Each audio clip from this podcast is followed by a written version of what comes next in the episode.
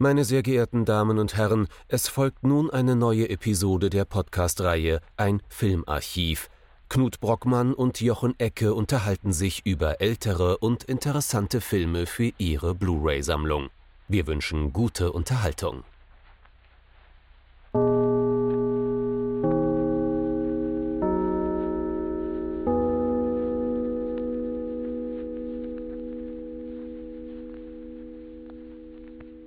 Hallo Knut.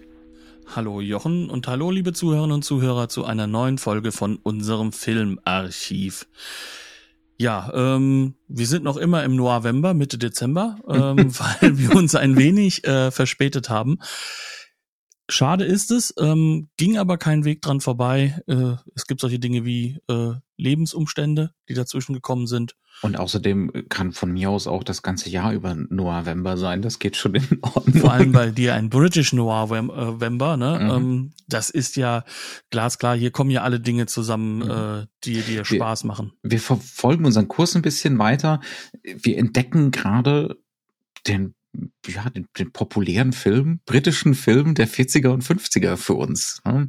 Ähm, und wir haben es so ein bisschen schon angerissen, glaube ich, in vorhergehenden Folgen, aber ich glaube, die Nouvelle Vague hat viel zu verantworten in der Verteufelung des, äh, des britischen Kinos aus der Zeit, weil wir gerade feststellen, dass es hier enorm viel tatsächlich zu entdecken gibt.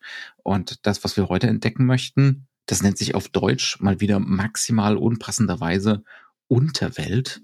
Im Original ist das Pool of London. Immerhin wissen wir jetzt, wo es spielt. Mhm.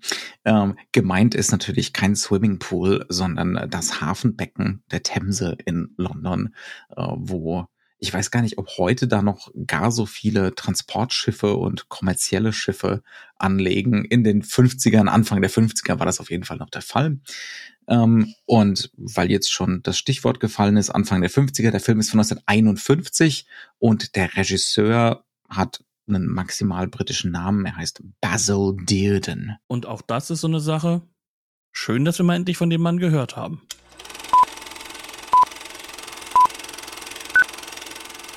Pool of London, deutscher Titel zensiert.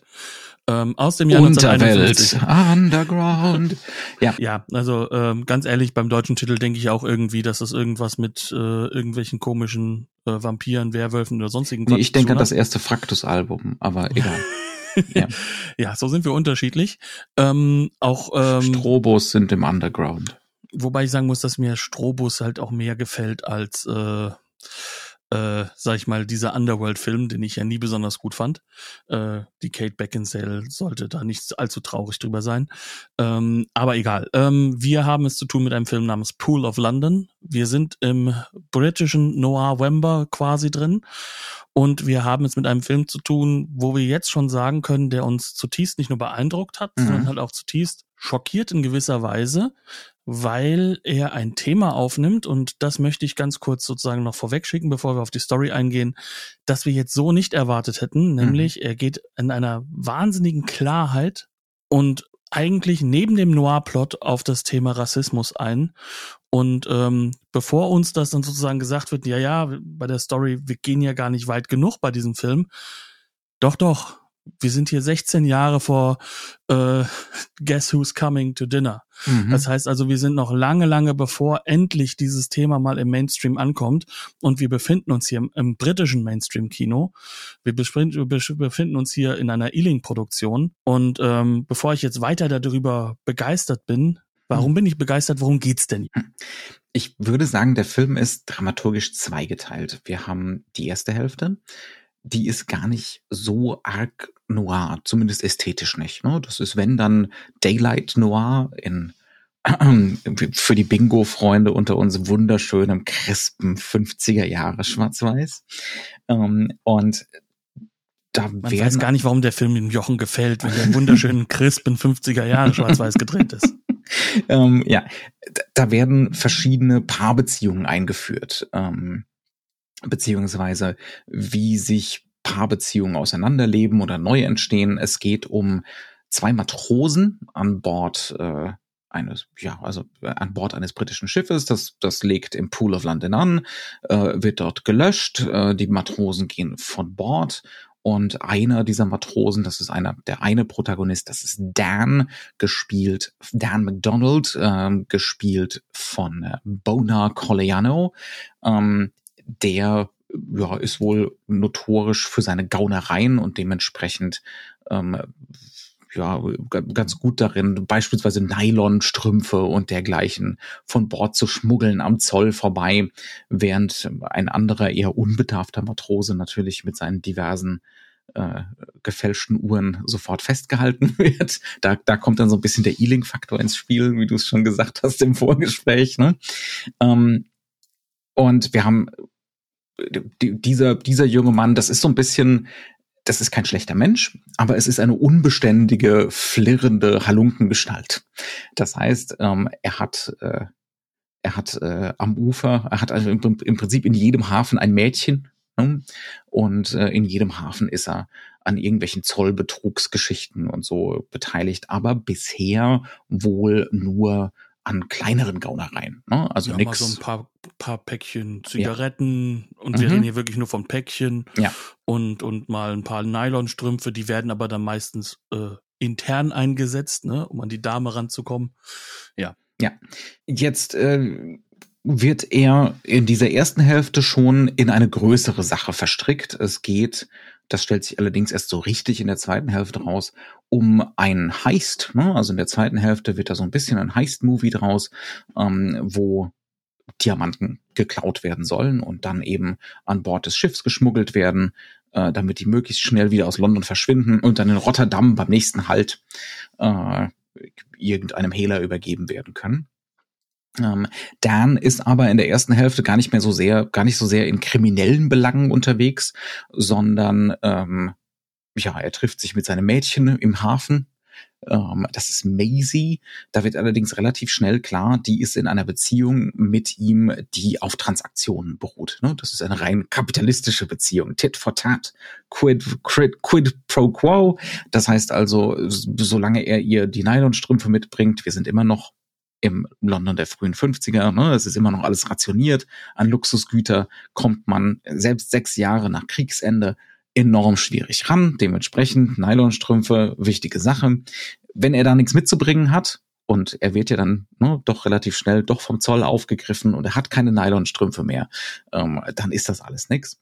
Ähm, dementsprechend pendelt er dann hin und her zwischen Maisie, die später so ein bisschen zur femme fatale des ganzen Stücks wird, und äh, Sal oder Sally, die eigentlich mit einem anderen Matrosen an Bord liiert ist, aber da stark desillusioniert, ne? weil, äh, weil der sie mehr oder weniger sitzen lässt. Ja, der ähm, guckt halt jedes Mal ja. noch nach einem anderen Mädel, weil eigentlich so eine feste Beziehung, das stört Das, das will man nun wirklich nicht haben, weil man hat ja einen Matrosenruf zu verlieren. Und ähm, dann haben wir auf der anderen Seite, und hier wird's dann mindestens, wird's, ne, da, sind, da kommen wir dann äh, zum, äh, zum Mittelpunkt des Films, das kann man schon so sagen, äh, haben wir Johnny, und jetzt muss ich ihn bei IMDb tatsächlich finden. da ist er, Johnny Lambert, gespielt von Earl Cameron. Äh, was man da, was man zu ihm zuvor das wissen muss, ähm, dass er ist Person of Color. Ähm, und er stammt aus den ehemaligen Kolonien. Woher ist es genau? Ich glaube, es ist Jamaika. Er ist Jamaikaner. Mhm, also ganz, ganz klassisch. Ja. Symbolträchtig. Mhm. Hat ne, Empire ja. Vibes hin und her. Ja, ne? ohne, ohne Ende. Ähm, der geht auch an Land. Er ist sehr gut befreundet mit Dan und das ist eine genuine Freundschaft. Das sollte man wirklich, das ist ganz, ganz wichtig für den Film. Das ist eine genuine Freundschaft, die ähm, in der Hautfarbe tatsächlich keinerlei Rolle spielt. Ähm, beziehungsweise halt auch für Dan kann man ja. schon sagen, so die, die einzige Konstante ist, weil mhm. es gibt eine einzige Regel: Freunde sind Freunde, deine Freunde sind meine Freunde. Und das ist mhm. absolut. Ja. Ne? Also wirklich, absolut. Und was jetzt in dieser ersten Hälfte für Johnny hauptsächlich mal eine Rolle spielt, ist, er trifft per Zufall auf äh, eine junge Frau. Das ist, äh, jetzt komme ich wieder mit den Frauenfiguren durcheinander, das ist Pat, gespielt von Susan Shaw, ähm, die ihn genauso sieht, wie wie Dan, also äh, colorblind, ne, wie wie immer. Das könnte man natürlich aus heutiger Sicht kritisieren, aber ne, für damals Wir ist das ist das, 1951. Ist das, genau für 1951 ist, ist das enorm progressiv, dass da eben eine enorm attraktive junge Frau ist, ähm, die für die das offensichtlich überhaupt gar keine Rolle spielt, sondern die sofort deutlich macht, dass sie ihn durchaus attraktiv findet ne, und mit ihm was unternehmen will. Ähm, so. Die offiziell in ihn reinrennt, als sie nochmal draußen sieht, damit sie ja nochmal zum Gespräch kommt. Genau, also so genau, ne? Heftig, die ihm, ja. die ihm sozusagen nachstellt. Ne? Ähm, so, die, es geht jetzt also in dieser ersten Hälfte eigentlich nur darum, so diese Beziehungsgeflechte irgendwie auszupacken ne, und nebeneinander zu stellen und uns auch immer wieder damit zu konfrontieren, dass Johnny enorm viel Rassismus entgegenschlägt ne, in dieser in diesem Gegenwarts-London. Ähm, das ist so die erste Hälfte und in der zweiten Hälfte kommt es dann eben äh, zu diesem Heist und ähm, Dan kann die heiße Ware nicht mehr mit an Bord bringen, weil er schon für die Nylonstrümpfe hops genommen wurde. Und er bittet dann eben Johnny darum, die, ja, die Hehlerware, die Diamanten äh, mit an Bord zu nehmen. Das ist in dem Sinne brisant, als dass es da natürlich um erhebliche Werte geht, aber noch zusätzlich bei dem Heist, an dem Johnny nicht direkt beteiligt war. Und Dan auch nicht. Ist ein, und Dan auch nicht. Ähm, Dan, ich meinte hauptsächlich Dan, ne? ähm, ist ein Wachmann zu Tode gekommen. Ermordet worden, tatsächlich, von denjenigen, die den Heist tatsächlich ausgeführt haben. Ähm, und ja, also dementsprechend hängt da schon ein bisschen mehr dran. Jetzt könnte man natürlich sagen, er macht jetzt hier, er bringt jetzt hier Johnny in Gefahr, ne? aber er sieht das tatsächlich nicht so, weil es normalerweise relativ unproblematisch ist. Wenn man an, wieder an Bord geht, wird man vom Zoll nicht überprüft. Wenn man von Bord kommt, dann wird man überprüft. Und man wird halt überprüft, wenn man mit Nylonstrümpfen äh, erwischt wurde. Mhm. Ähm, und das ist halt eigentlich das einzige Problem. Er wurde vorher erwischt. Er weiß auch zu dem Zeitpunkt noch gar nicht, dass es sich um so heftige Hehlerware handelt, sondern mhm. das kommt jetzt erst in diesem Fall. Er geht halt einfach darauf, davon aus, dass es halt die übliche Gaunerei ist, ne? Von deren Seite. Und ähm, ja, es ist dann natürlich klar, es geht schief, was schief gehen kann. Es ist hier immerhin, es ist ein ziemlich klarer Film Noir, auch wenn er mehr optimistische Züge hat als manch anderer Noir. Ne? Ähm, es geht dann schief, was schief gehen kann und es steht konstant die Gefahr im Raum, dass der eigentlich vollkommen unschuldige Johnny hops genommen wird und dann auch für den Mord an diesem Wachmann verantwortlich gemacht wird ich glaube, das ist es so grob. Wir haben jetzt kaum über die Figuren geredet, die diesen Heist ausführen, aber das können wir ja im Verlauf der nächsten halben Stunde noch nachholen. Genau, also weil, weil ich glaube, wir, wir kommen hier eigentlich schon mal an einen ganz, ganz wichtigen Punkt in dieser Konstruktion des Films. Mhm. Und das ist diejenige, wir erleben die ganze Zeit eigentlich, ähm, wie es äh, sozusagen Johnny ergeht. Mhm. Und wir werden immer wieder in seine Perspektive reingedrückt, weil er ist derjenige, der hier nur Opfer ist an allem, was dort passiert, mhm. der eigentlich versucht sozusagen das perfekte Leben in Anführungszeichen auch zu leben. Ne? Mhm. Und ähm, der auch gleichzeitig schon in einer katastrophalen Lage ist, weil er ähm, durchaus merkt, dass äh, Pat was von ihm will und mhm. auch durchaus merkt, dass auch er sehr starke Gefühle für sie hegt, mhm. ähm, der halt auch dieses Wochenende super genießt mit ihr und das gar nicht kennt, ne, weil er sonst immer nur auf dem Schiff war. Über das Schiff müssen wir auch nochmal reden, mhm. glaube ich. Ähm, aber er wird halt einfach sie nicht damit reinziehen müssen in seine Lebenswelt. Mhm. Also das heißt, in diesen konstanten Rassismus und dieses konstante äh, fertig gemacht werden, was immer stattfindet, wohl nur auf dem Schiff nicht. Mhm. Ne? Weil auf dem Schiff, da hat er halt eben Dan auf der einen Seite, auf der anderen Seite gibt's dann noch einen immer stockbesoffenen, absolut desillusionierten äh, mhm. Chief, Chief ja, der ähm, in seiner Freizeit, also äh, wenn es keiner bemerkt. Engineer, wir haben genau. ausgiebig darüber, was der für eine wirkliche Funktion an Bord hat. Ja. Außer Saufen. Mhm. Ähm, auf jeden Fall, dieser Chief Engineer ist sozusagen die Figur, um die es dann dabei geht, ähm, wo wir richtig merken, der geht gar nicht mehr vom Bord, weil der kann mhm. aus dieser, aus, aus dieser ja. kleinen, sicheren Welt mit klaren Regeln, mhm. also sozusagen so dieser Mini-Gesellschaft, die, da will er gar nicht mehr raus, weil dieses Große, was so London abbildet, ist für ihn einfach nur noch zuwider. Mhm. Das ist also das Schiff. Ne?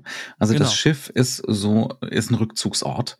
Das Schiff ist ein Ort, wo etliche von diesen Problemen im, ne, in der echten Welt tatsächlich nicht zutreffen. So wird das Schiff dargestellt. Ne? Das ist auch genau. der Ort, wo am ehesten nochmal Comic Relief möglich ist. Ähm, dieser Chief ist auch über weite Strecken Comic Relief, aber auf eine, auf eine sehr komplexe Art und Weise, auf so eine gebrochene, tragische Art und Weise. Ne? Ja, Wir kriegen ja, ihn immer wieder, dass, äh, dass da viel mehr dahinter ist. Ne? Er hat, er hat ein Ritual, sobald das, sobald das Schiff angelegt hat. Er geht nicht von Bord, um Gottes Willen, in diese schlimme Welt da draußen. Nö, ähm, er sauft sich, er säuft sich die Hucke zu und liest äh, das Oxford Book of Verse, of English Verse, 1450 to 18 something something. Ähm, was wirklich, ne, also er ist, er ist hochgebildet, er ist Lyrikliebhaber, ähm, aber er ist auch gleichzeitig so ein seltsam, seltsamer Hackklotz und offensichtlich weit wund, ne, ähm, existenziell wundgeschlagen. Der hat ja nicht So, funktioniert in der Ja. Normgesellschaft, ne? Ja. Und, und jemand, der in der Normgesellschaft nur Rassismus erfährt, wie Johnny, ist dann Mhm. natürlich dann auch, das, auch da ist das ein Schutzraum, Der ne? kann tatsächlich eigentlich nur richtig sein auf dem Schiff. Ne? Ja. Und das ändert sich in dem Moment, in dem er halt einfach äh, Pat kennenlernt und diese ja insistiert darauf, nee, nee, nee, wir werden jetzt zumindest mal einen schönen Samstag und einen schönen Sonntag verbringen hier, Mhm. ne? Aber er stößt sie weg und zwar bewusst. Und in dem Moment, in dem er noch eine Chance hätte, trotzdem noch mal mit ihr auszugehen und vielleicht dann doch was daraus kommen würde, selbst da in der letzten Sekunde, wenn er sieht, wie sie da mit ihren doch äh, charmanten, in Klammern weißen, Mhm. Anführungszeichen weißen Freunden unterwegs ist. Ähm, in dem Moment sagt er, nee, geht nicht und dann besäuft er sich und ist halt nur noch todtraurig und will sie sozusagen aus seiner Emotion heraus schützen vor dem Leben, was ihr blühen würde. Und man, Das heißt- man muss da, oder äh, bring jetzt mal den Gedanken zu Ende, Entschuldigung. Ja, nun, das heißt, äh, am Ende des Tages haben wir hier einen Plot, der uns bei dem Fourth Billing, der ist nicht der erstgenannte, obwohl er der Hauptdarsteller des Obwohl er Films eigentlich ist, der Hauptdarsteller ist. ne? Ich, Ne? Ähm, äh, wir, wir müssen das noch immer mal drücken. Mhm. In dieser Zeit befinden wir uns. Die Filmindustrie produziert diesen antirassistischen Film, ist aber selber rassistisch. Ganz ne? genau. Und, ist und, völlig ohne jeden und Zweifel. du hast den ja. ganzen Film über, ähm, sagt ähm, die Obrigkeit, wie halt auch alle möglichen anderen Leute, this colored boy. Mhm. Nicht man oder sonst was, er ist der Boy. Weil Hautfarbe. Mhm. Und Infantilisierung halt. Ne? Genau. Und Ja. wir, wir befinden uns hier an der Stelle, wo wir sagen müssen, das Publikum in dem Kino, ich würde sagen, ich würde mich mal aus dem Mhm. Fenster lehnen, die meisten von unseren Du lehnst dich da nicht aus dem Fenster, inklusive- bin ich mir ziemlich inklusive sicher. uns beiden, wären wir in unserer Position damals gewesen, als, sag ich mal, gut bürgerliche, mit Mhm. einem gewissen Background, Universität und allem drum und dran, wir hätten genauso gedacht. Mhm. Uns wird das hier vorgeführt, was wir da denken. Und das ist sozusagen das, was das Zentrum des Films ist. Uns wird eigentlich die ganze Zeit vorgeführt, dass wir selbst rassistisch sind Mhm. und wir werden in eine Situation reingedrückt durch den Noir-Plot, der drumherum gebaut wird, dass wir das erleben, dass uns diese Person mega wichtig wird, dass es ihm gut geht, weil er ist das Opfer, das Mhm. absolute Opfer von allem. Und zwar jetzt nicht das rassistische Opfer, das läuft mit durch diesen Subplot, sondern in dem Hauptplot ist er einfach wirklich im wahrsten Sinne des Wortes derjenige, der für dumm verkauft wird, Mhm. der sozusagen vor die, ähm, ja, auch, auch ungewollt, äh, sozusagen vor, vor, vor das, äh, vor das äh, auf ihn zurasende Auto geschmissen wird. Mhm. Und das ist Ich- wirklich ungewollt. Ich würde das vielleicht ein bisschen qualifizieren. Also ähm, wenn du sagst Opfer, dann klingt das jetzt so, als, als würde die, die ganze Geschichte ihn die ganze Zeit nur so zeigen.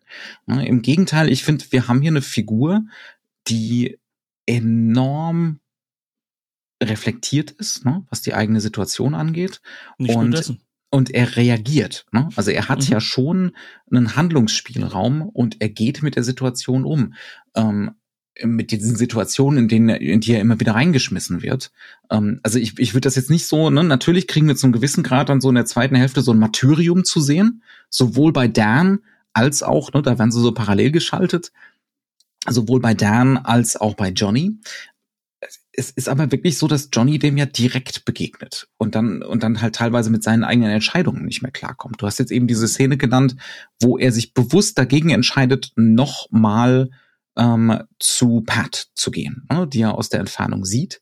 Ähm, eine ganz starke, wirklich ambivalente Szene, wo wir seine Gedanken lesen sollen, ne, äh, versuchen sollen zu verstehen, warum er jetzt zu der Entscheidung kommt gegen diese beginnende Beziehung. Ne? Aber er entscheidet sich ja selber. Natürlich ist das zum gewissen Grad eine Opferrolle, weil er für sich selber sieht, ne, das kann nicht funktionieren. Aber, ne, also da ist ja Handlungsspielraum. Verstehst du, was ich meine? Ja, also deswegen das- finde ich den Opferbegriff da so ein bisschen, das so ich glaube, das ganz was, passend. lass, lass mich das vielleicht noch ein bisschen mehr zurechtschneiden. Also er ist ein Akteur, er ist der Mhm. Akteur in diesem Film. Mhm. Ne? Deswegen gehört er übrigens auch im Billing auf Platz eins. Ne? Absolut. Er ist übrigens auch der beste Schauspieler. Das kommt Ohne jeden. Zweifel. Da, da Ähm, müssen wir gleich drüber reden, weil das ist so wichtig für diesen Film, wie der, wie der gute Mann das spielt. ne? Genau, ähm, aber er ist halt sozusagen die ganze Zeit reflektiert da drin, dass er erklärt oder sich auch erklärt und auch vor allem halt auch Pat erklärt, auf sehr, sehr einfühlsame Art und Weise, warum die Beziehung nicht sein kann und warum das einzige Richtige für ihn ist, nach Jamaika zurückzukehren. Mhm.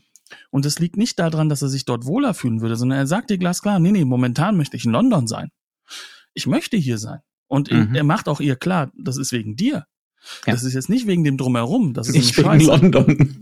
Definitiv nicht Ja. wegen diesem wunderschönen London, ähm, sondern das ist, weil du hier bist und weil ich mich unglaublich wohlfühle und weil es eines der schönsten Wochenenden ist, ne? wie man das so halt wirklich Mhm. sagen kann. Aber er weiß halt auch, dass das innerhalb von London nicht funktionieren kann, aus seinen Erfahrungen heraus und weil er, obwohl er keinerlei Schulbildung hat, er spart nämlich darauf, Schule nachholen zu dürfen, ähm, derjenige ist, der bei Weitem der intelligenteste ist, neben dem stockbesoffenen ähm, Lyrikliebhaber. Lyrikliebhaber, Ähm, genau. Der von vornherein schon sagt, nee, also in die Stadt gehe ich nicht. Nicht mehr, ja. Ist auch ein bisschen älter. Ja. Ähm, und, und das heißt also, das ist schon der reflektierteste. Das ist auch Mhm. der, der, der im Endeffekt alles erklärt. Es gibt eine zentrale Szene, die wie Ja. eine Nebenszene vorkam. Also die ist mir auch erst nach dem Film aufgefallen, wie zentral die ist. Mhm. Und zwar gehen Pat und er äh, ins Nautische Museum. Mhm. Und er erklärt ihr quasi komplett, wie früher, in Anführungszeichen, ähm, die ach so heilige Seefahrt, die hier gefeiert wird, funktioniert hat.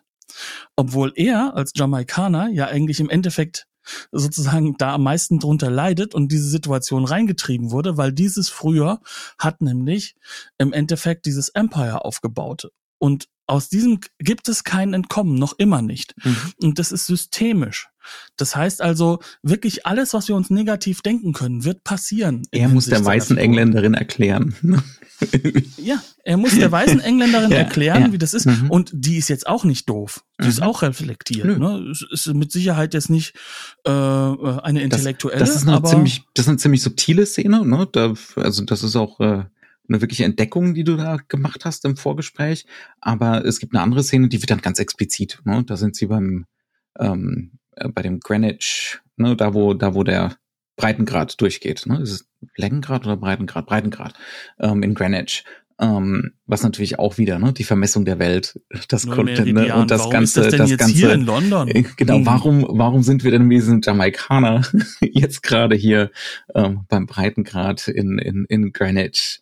Und äh, ne, was ja definitiv auch repräsentativ ist für die ganze Colonial Enterprise und so, ne? Und da hält er so eine, so eine Rede. Mehr oder weniger. Es ist ein Monolog. Ne? Das ist fast schon, das ist so ein Moment, der ist fast schon theaterhaft oder er könnte theaterhaft sein, wenn der Mann das nicht so fantastisch spielen würde. Ja, weil er das unglaublich natürlich rüberbringt. Ja. Also er wirkt auch unsicher. Er Ja. wirkt äh, unglaublich äh, menschlich nahbar. Ja, also soll ich mich also, jetzt so weit ja. öffnen und, und dir, zu, dir erklären, wie die Welt für mich funktioniert? Nämlich, dass es einen Unterschied macht, welche Hautfarbe ich hier habe. Nicht nur der Hautfarbe, Ja. sondern dass, dass du hier gerade siehst, warum das so ist. Warum Mhm. wird der Nullmeter, ja, warum verläuft denn jetzt? Das ist ja mal erstaunlich, dass der gerade durch London fährt. Der Also, durch England. Da, da beginnt das Ganze. Also das Mhm. ist ja, wie das mit der Natur irgendwie in Einklang gebracht wird, ne? Äh, Dass die Vermessung der Welt jetzt mit Natur nicht viel zu tun hat. Das, das Schöne ist, dass er das dann halt auch teilweise versteckt, weil er möchte sie da auch nicht zu sehr, Mhm. zu böse drauf er hinweisen. spielt's Aber das runter, Publikum- ne? Das ist einfach, Genau. ne, komm, wir haben jetzt erstmal lieber Spaß. Ne? Aber, Aber es das gibt so eine, es gibt so einen Publikum kurzen versteht's. Monolog, ja. Und das Genau. ist, das mag jetzt aus heutiger Sicht vielleicht so ein bisschen didaktisch wirken, ne? Aber für ein Publikum 1951, das muss eine enorme Klatsche gewesen sein, ne? das, das zu erfahren. Ein weißes englisches Publikum im Kino damals. und dafür nochmal neu konfrontiert zu werden Mhm. von eben genau einer solchen Person of Color. Mhm. Nicht Colored Boy, einer Person of Color. Ne? Mhm. Ja. Ähm, wobei das Wort Color ja auch schon wieder so eine Sache ist, die dann ja auch schon wieder ne, das bis heute ja noch klar macht. Das ist ja. Ja. nicht umsonst heute noch ein umkämpfter Begriff. Ne? ne? Haben wir jetzt keine Farbe oder was? Aber der Punkt ist halt genau hier an dieser Stelle, der Film macht das in einem Subplot Mhm. und er hat drumherum einen wahnsinnig gut inszenierten Hauptplot Genreplot, ja. ein ja. Genreplot mit wirklich auf den Punkt hin glasklar, also du hast es, glaube ich, im Vorgespräch sehr stark auch mit, mit Steven Spielberg verglichen, ne? so, so glasklar auf den Punkt inszenierten Ja, ja. Setpieces, Mhm. Wo dir, wo dir in dem ganzen Flow gar nicht mehr auffällt, wie viel handwerkliches Geschick da drin ja. ist. Also das ist ein, ein Film, der enorm ambitioniert ist, ästhetisch, stilistisch, auch äh, darin, dass fast alles on Location gedreht ist. Das ist ja ein deutlicher Unterschied zu den äh, vorhergehenden Filmen. Ich meine, äh, It Always Rains on Sunday war so ein bisschen bemüht, ne? äh, Location-Arbeit zu machen, ist aber dann immer, wenn's äh, ne, wenn es ein bisschen schwieriger wurde, dann doch ins Studio ausgewichen. Und äh, Odd Man Out ist überaus künstlich nach den ersten zehn Minuten. Ne? Der will es ja auch gar nicht sein. Da wird ja die Location sogar auf Künstlichkeit umgebaut. Ne? Ja, ja. Das ist halt einfach eine ganz, ganz andere Perspektive auf, wie Der will uns ja langsam ranführen an diesen Expressionismus im letzten Drittel. Ne? Genau. ähm, an diesen wirklich expliziten, da, da sieht's ja dann plötzlich aus wie Caligari. Ne? Ja. Und der hier ist wirklich fast durchgängig Location-Arbeit. Also wir Ja. sind oft, Selbst ja, Ja, Ja. Also, also selbst wenn man sich mal überlegt, wir haben es hier immerhin noch mit dem Hafen zu tun. Mhm. Das ist jetzt nicht der kontrollierteste Raum, den du Ja. äh, in 1951 und, finden und mit konntest. Londoner in London. Wetter. Ne? Genau, gerade in London, ne? Mhm. Und, und, und trotzdem macht der Film das in Tag und Nacht immer wieder in den Hafen gehen, uns immer wieder Ja. klar machen, das ist dieser Hafen. Der Mhm. Pool of London, der steht hier auch für ist auch etwas. ein echtes Schiff und äh, ne, da sind dann immer wieder auch enorm ambitionierte Dinger, wo eine Szene im Prinzip spielt auf einem Polizeiboot, ne, das an einem größeren Schiff vorbeifährt und dann unterhält sich der Zollbeamte mit den Typen auf dem Schiff ähm, und es geht so hin und her und das Timing muss stimmen und das Boot muss irgendwie da richtig ransteuern und das, das, Licht hat halt muss gesetzt sein, das- das- weil ja. 50er Jahre, ne? Mhm. Ja, also das Ähm, ist schon Wahnsinn. das ist, das ist völlig irre, aber es ist nie, es zieht nie die Aufmerksamkeit auf sich. ne? Also es geht immer um dieses Gefühl von Welthaftigkeit, in, wirklich in der echten Welt zu sein, ohne dass der Film jemals sagt, guck mal. Also wirklich eigentlich fast kein einziges Mal. Ne? Also es geht wirklich gegen Null, dass die Inszenierung Aufmerksamkeit auf sich zieht. Das gilt auch für, ich meine, wir sind jetzt so ein bisschen im Allgemeinen, aber ich, da kann, man darf ja auch da mal ein bisschen schwärmen. Ne? Ähm, ganz viele von den Dialogszenen sind nur mit Mise en scène, Bewegung der Figuren im Raum in ein oder zwei Einstellungen gedreht. Kann, kann auch mal drei oder vier sein, aber wenn man da eine Szene hat von zwei, drei Minuten Länge und du merkst nicht, dass da keine Schnitte sind. Also Oder du merkst nicht, wenn da die Schnitte sind, was ja Mhm. auch nochmal eine Kunstfertigkeit Ja, dahinter ja. ist, dass die dann ja auch verschwinden. Es, also es sind ganz viele Plansequenzen, ne? Also da, da, da ist der Herr Spielberg ja auch berühmt für, ne? Diese unsichtbaren Plansequenzen im Prinzip. Ähm, das ist, der Film ist voll damit. Wirklich voll und du merkst es nicht. Es hat Tempo, es hat Rhythmus, ne? ähm, das Licht sitzt. Äh, ab Und und, er weiß, an. wann er schneiden muss und er Mhm. weiß, wann er das Tempo erhöhen muss, er weiß, wann es emotional wird und wann, vor allem, wenn es auch körperlich werden muss. Und auch das ist halt eben, ähm, wenn wir vom Thema Set Pieces reden, das sind ja nicht nur Dialogsequenzen, wir haben hier einen kompletten Heist, wir haben Mhm. mehrere Verfolgungsjagden und wir haben sogar einen unglaublich spektakulär und wie ich finde unglaublich hart inszenierten Tod Mhm. von jemandem, der äh, von hoher Höhe vor ein Auto fällt und von diesem Rabiat überfahren wird. Mhm. 1951. Also wirklich, ähm, es passiert mir nicht häufig, aber ich habe wirklich vor meinem Fernseher aufgeschrien und wirklich, ach du, Punkt, Punkt, Punkt. Ne? Ja, ja. Weil, weil das, das, damit rechnet keiner in dieser Form. Mhm. Ne? Ähm, Also wir, um das vielleicht, wenn wir das zusammenführen wollen mit diesem, dass dieses Thema des Rassismus, ja, das der Film hat und das 1951 noch eine ganz andere Schlagkraft hatte ne, ähm, als heute ähm, und noch eine ganz andere, wo es auch noch wesentlich mutiger war, einen Film wie diesen zu drehen, muss jetzt auch nochmal deutlich gesagt werden. Ne? also es gibt keine Lobby dafür diesen Film. Es gibt sie nicht. Nein, es gibt Also sie es nicht. gibt gar keine Lobby. Ja. Wir, wir, wir kämpfen ja heute darum, dass sich eine Lobby in, äh, irgendwie etabliert. Mhm. Ne? Aber da sind wir noch ganz, ganz, ganz, ganz weit weg von zu dem Ja. Zeitpunkt. Mhm. Und ähm, deswegen, also das ist halt auch so eine Sache, die, die mir halt immer schwer gefallen ist. Vieles, was von dem Film aus der damaligen Zeit natürlich so wahnsinnig progressiv ist, das musst du aus der Perspektive der Ja. Zeit dann auch sehen. Mhm. Weil aus heutiger Sicht sind da schon wirklich viele Schritte, die nicht gegangen werden. Mhm. Aber ganz ehrlich, um diese Schritte gehen zu können, muss ja erst einmal die Basis gebaut werden, Ja, ja. ne? der. Weg eingetreten werden. Genau. Und, und es ist so unglaublich schockierend, dass wir eigentlich meistens äh, so ein bisschen anfangen sagen, na ja, klar, es gab halt eben so, so ein bisschen dieses Kino nebendran und dann ab, den 70er Jahren oder 60er Jahren, ne, ja. dann kam da Black Exploitation auf der einen Seite oder das, das halt eben. Und Sidney Poitier auf der und, anderen und Seite. Und Sidney Poitier auf der anderen Ja, Seite. ja. Aber dieser Film ist 16 Jahre. Mhm. 16 Jahre bevor Stanley Kramer mit, mit, mit äh, Sidney Poitier Ja. Und, und auch nochmal deutlich. In the Heat of the Night ist 1965, ne?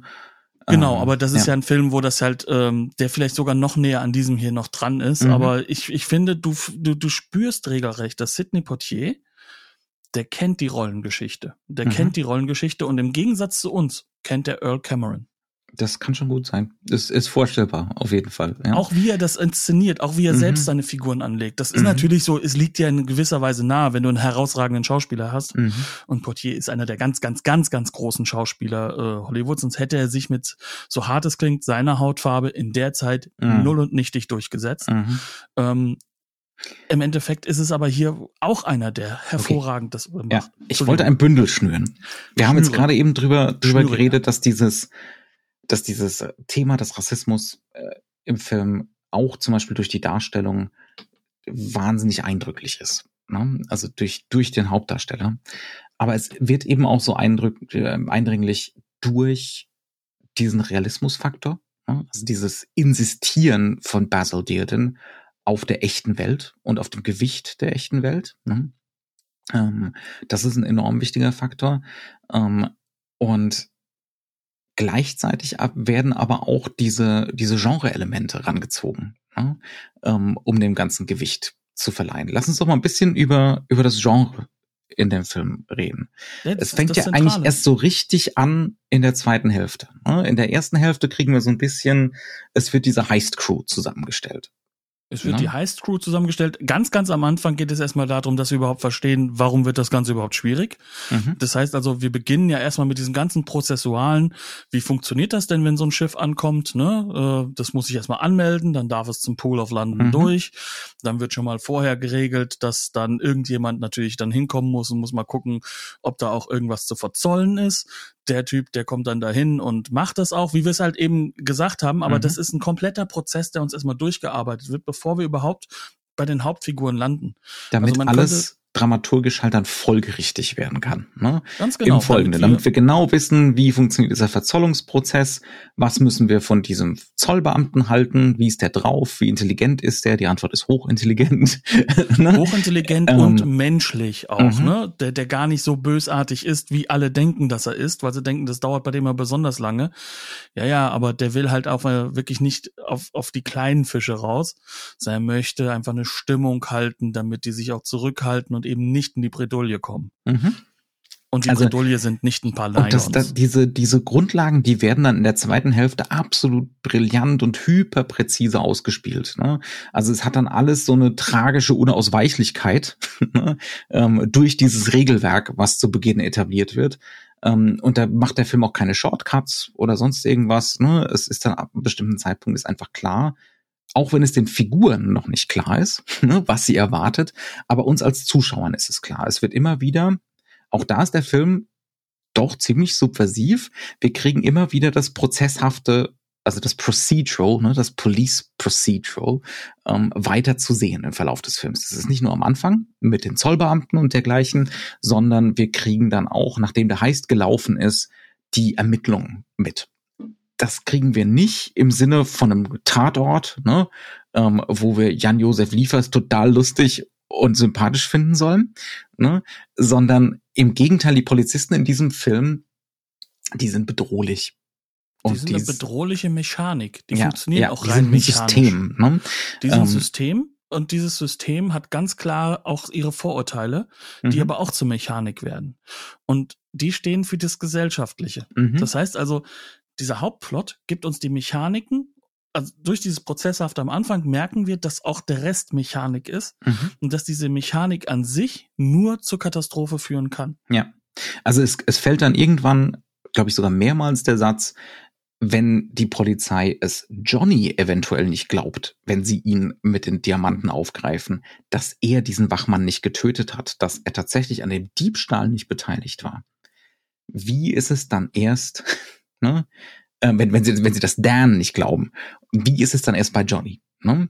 Ähm, das ist der Satz, der immer wieder fällt. Und damit ist auch klar, dass die Polizei rassistisch ist. ne? ja, ähm, und und damit wird sie da, damit wird sie zur Bedrohung. Ähm, und dementsprechend ist es auch so, ab einem bestimmten Zeitpunkt, ähm, und das ist auch super präzise gesetzt von Basil Dearden, ab einem bestimmten Zeitpunkt wird der Film auch ästhetisch zum Noir. Ne? Wir haben die erste Hälfte, die ist Tageslicht, da gibt's ab und an mal so gegen Abend eine dunkle Gasse, aber ne, sonst sind da nicht viele Elemente, wo man sagen würde, ne, das ist so lupenreines, hochästhetisiertes Noir. Aber ab einem bestimmten Zeitpunkt, zum Beispiel, wenn die Polizei hinter ihnen her ist, wird das Ganze zu dieser düsteren Welt ne, und zu dieser bedrohlichen Welt.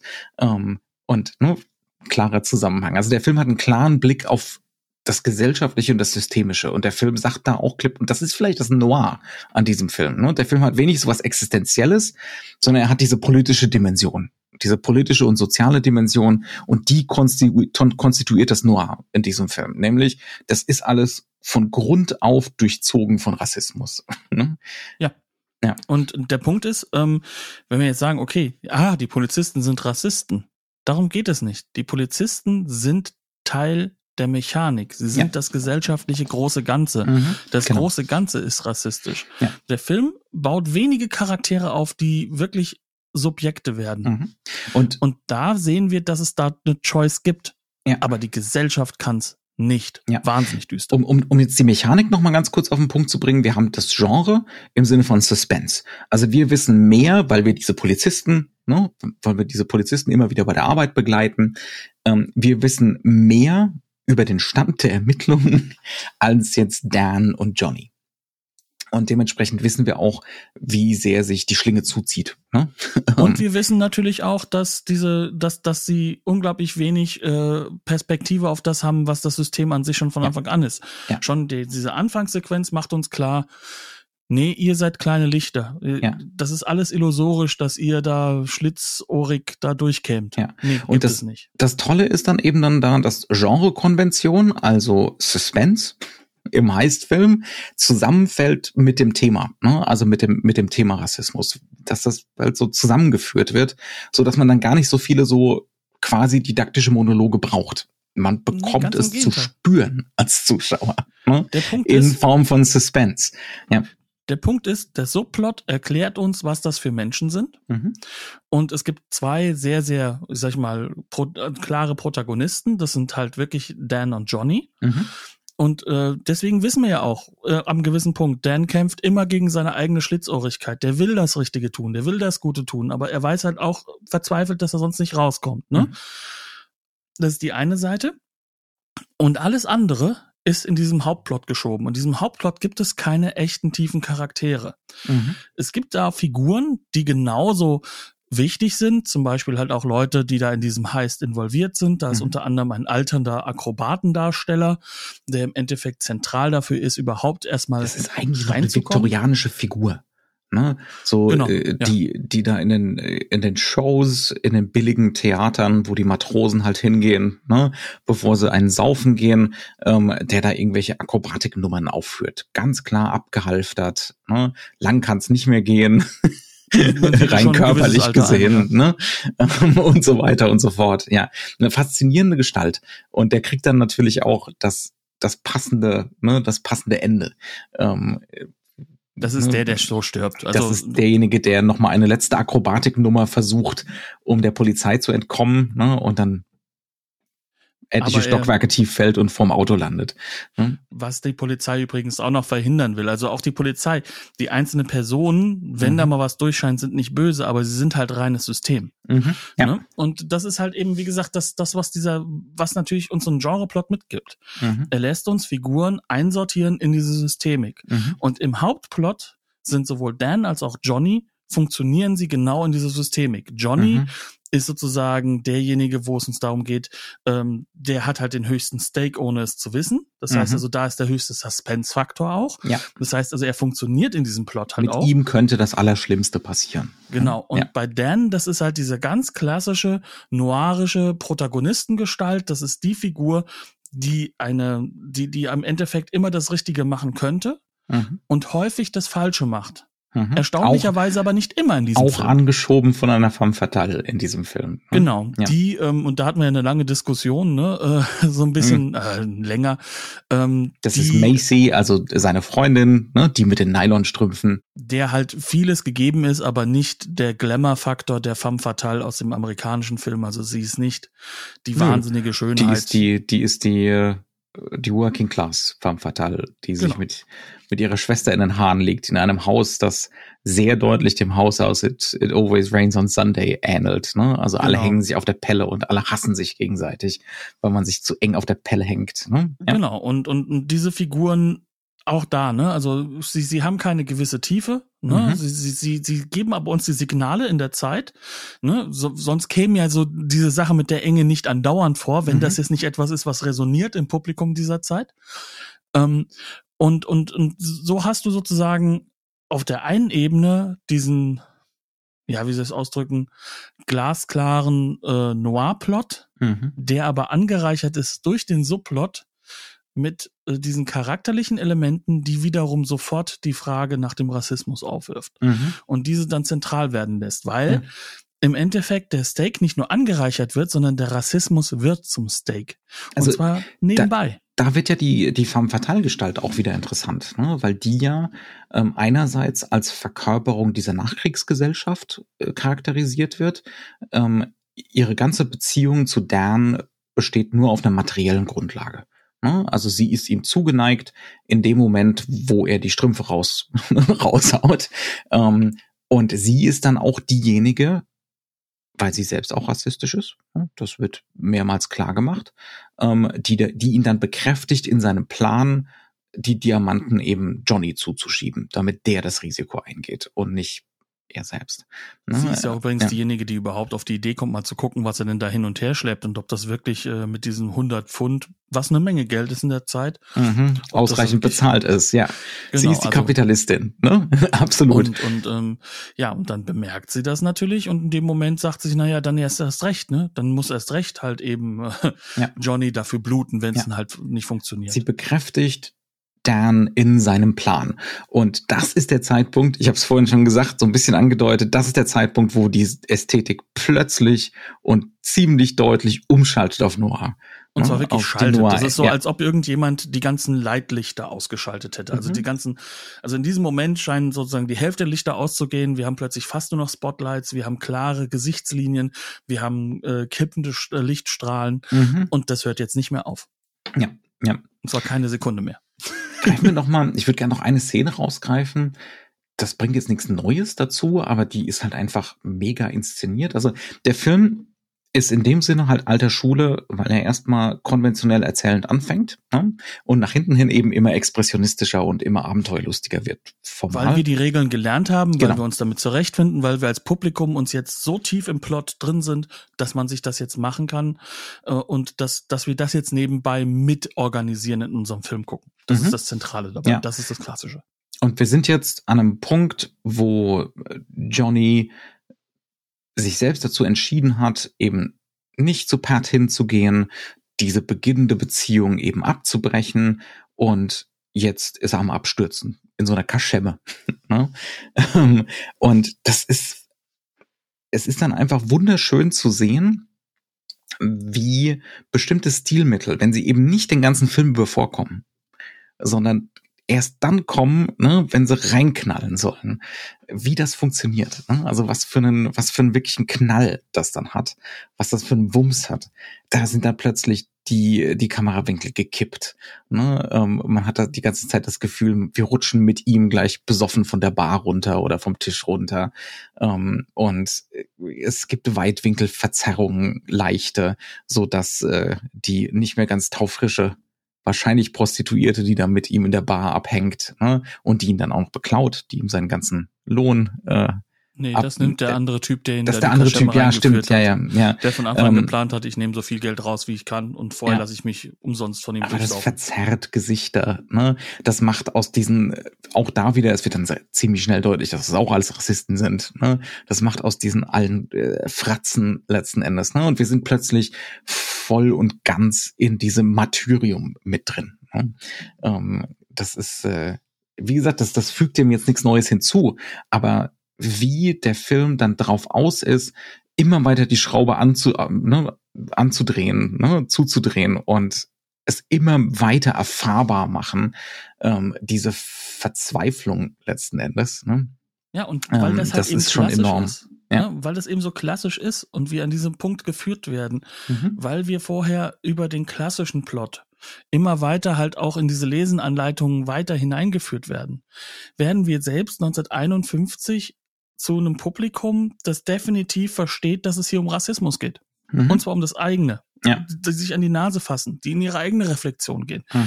die plötzlich ein Gefühl dafür bekommen, wie das ist. Mhm. Weil sie nämlich an dieser Figur so nah dran sind, weil die Figur vorher, da ging es nicht um Rassismus, beziehungsweise du wusstest es nicht, Mhm. sondern du bemerkst das, wenn du denn in dieser Zeit bist, bemerkst du das mit dem, mit dem äh, Nullmeridian erst später, du bemerkst das erst mit dem, überhaupt diese ganzen Wenn Erklärungsprozesse überhaupt. später. Ne? Also die, die Symbolkraft der Orte, das, ne? also, das ist leichter zu lesen für uns heute, glaube ich. Klar, natürlich ist es für uns leichter zu lesen, aber du, du, du kriegst es nachgelagert. Das heißt also, der Film ist eigentlich perfide. Mhm. Du gehst da einfach so rein, möchtest einen schönen Abend haben und jetzt wirst du plötzlich damit konfrontiert, dass du Rassist bist. Das ist ja eine Unverschämtheit. Ich wollte einen Krimi gucken. Verdammt nochmal. Verdammt guten. Ja, ja, ja. Ne? ja. Und das ist so, das ist so da, wo auch, auch diese Kraft von Genre und auch die Mhm. Kraft von, von, von einer ästhetischen äh, äh, Linie, die ja damit einherkommt, weil Film Noir hat ja diesen Vorteil, dass es auf der einen Seite Genrefilme Ja. sind, ne? also in diesem Falle ein Thriller, Mhm. ähm, ein Heist-Thriller und auf der anderen Seite aber trotzdem auch äh, eine, eine emotional hoch aufgeladene Strategie äh, der Darstellung, ne? Mhm. wie ich visualisiere, die auch sehr, sehr einfach lesbar ist, weil die Leute damit jetzt schon seit knapp acht Jahren konfrontiert werden im Mhm. Kino. Mhm.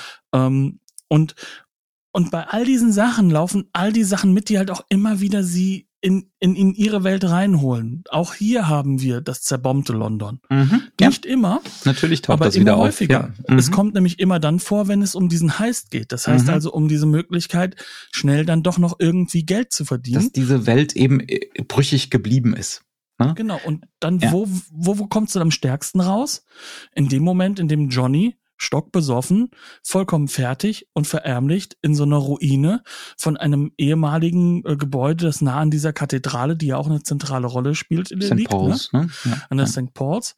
Ist Das alles City also- of London. Also das ganze Ding spielt größtenteils in der City of London. Ja, aber wer liegt dann plötzlich dort in der Symbolik, die, die, die den Alltag dieser Zeit für die Leute noch immer beeinflusst? Mhm.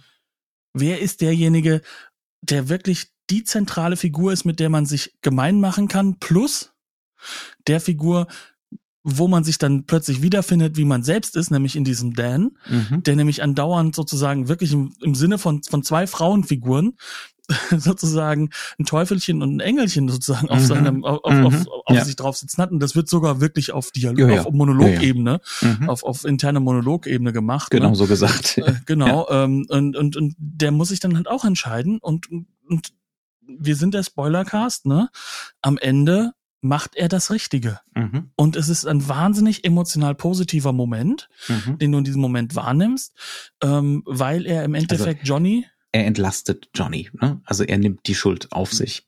Am nicht nur die Schuld, Ja. er nimmt ihm das auch noch vorher ab, damit Johnny Ja. wieder aufs Schiff kann. Dann, Mhm. dann ist er in seinem Status Als wäre nie was gewesen. Ja. Auf diesem, ja. In diesem Er darf, Schutzfaktor. er darf wieder auf den, in den Schutzraum zurück, ne? in den Genau. Safe Space sozusagen. Während Dan sich außen vor setzt und, und er schiebt ihn da ja rein, indem er meint, Mhm. ich bin doch auch Rassist, geh. Ne? Mhm. Und in diesem Moment, wo er sich dann der Polizei stellt, wird von, wird von beiden Seiten klar, sie sehen sich nochmal, aha, du hast es gemacht, um mich hier zu schützen. Ne? Mhm. Und du siehst so richtig, auf dieser persönlichen Ebene, dieser Individuumsebene, Mhm. gibt es Chancen. Du Mhm. kannst dieser Pet sein. Ja. Äh, dieser Dan sein. Ne? Ja. Du kannst äh, auch diese Pet sein, ja, die, die Mhm. das vielleicht auch nicht wahrnimmt. Ne? Ja. Du wirst nie in die Situation Oder, reinkommen. oder Sally. Ne? Ja. Ja. Ja, oder Sally, weil Dan sich auch deswegen stellt, weil Sally ihm glasklar macht, wenn du dich jetzt stellst und das Richtige tust, dann Mhm. weiß ich, du bist der Richtige für mich. Ich warte auf dich. Mhm. Und das meint sie so ernst, dass er das dann auch merkt. Ja, doch, nee, Mhm. das, das ist es Machen wir wert. so. also das, das klingt jetzt vielleicht, als wäre der Film gar nicht mal so besonders noir, weil er irgendwie ein Happy Ending hat. Das stimmt ja, aber nicht, ne? Das ist nee. kein Happy Ending. Das ist ja nur ein Happy Ending, weil die ja. ganze Struktur ja nicht ändert sich. Ja. ja. Und du wirst in dieser Struktur weiterleben. Das Systemische, das, ne, das bleibt. Das, und das macht der Film auch mehr als deutlich, wo es eventuell so ein Funken Hoffnung gibt, ist im Individuellen. Ja. Genau. Und dieses Individuelle hat nicht die Rolle, die es dann später in den 70er Jahren hat. Mhm. Ne, wo wir dann das Gefühl bekommen, was wir ja bis heute haben, dass du ja alles ändern könntest. Ne? Kauf nur das richtige Produkt und schon hast du den Regenwald gerettet. Ja. Ne? Ja. Also das kommt ja erst in den 70er Jahren wirklich auf. Ne? Das ist dann ja sozusagen dann die Zeit ähm, nach der äh, nach Flower Power oder so, ne? Ähm, wo, wo dann sozusagen aufgemacht wird, du als Individuum kannst in der Gruppe von Individuen was Individuen hm. wirklich was ändern. Hat das funktioniert? Hm. Nachhinein auch eher nein. ähm, aber hat das funktioniert oder funktionierte das, was dieser Film sozusagen aufbaut? Kannst du im, im Individuellen dann doch noch deine Schutzräume finden? Existiert dieses Boot? Auch nein. Ja, natürlich ähm, nicht. ne, also ja. das, das, ist so das, wenn wir, wenn wir jetzt von heute auf das damals gucken, ne, und, und merken, wir brauchen wieder neue Antworten, die wahrscheinlich wieder sich als falsch herausstellen, ne, so ist es halt. Ne, wie sagt man im Hessen, so es geht der Mensch wie die Leute, ne? Ähm, aber der Film sagt dir schon, ja. die Welt ist düster. Ja, ohne jeden Zweifel. Aber ohne einzelne Leute sind manchmal ganz gut. Mhm. Ja, ja.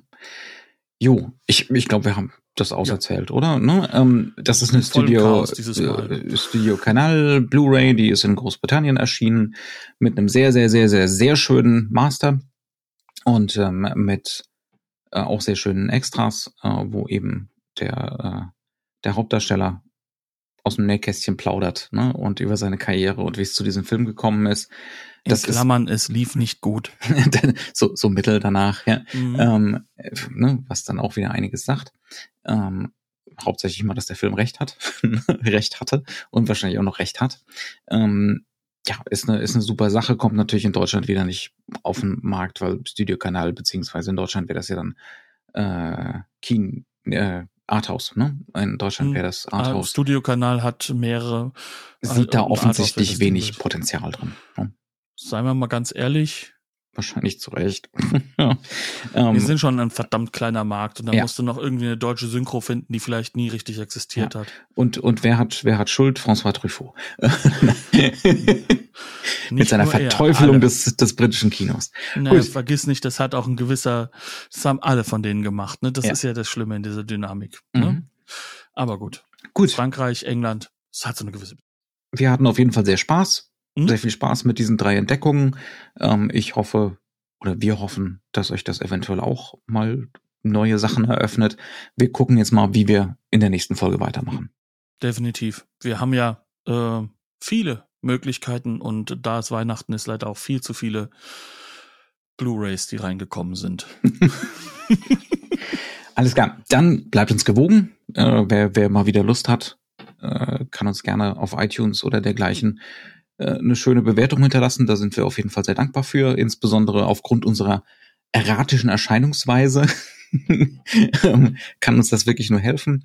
Ähm, und ansonsten bis zum nächsten Mal. Wir sagen mal lieber nicht bis zur nächsten Woche.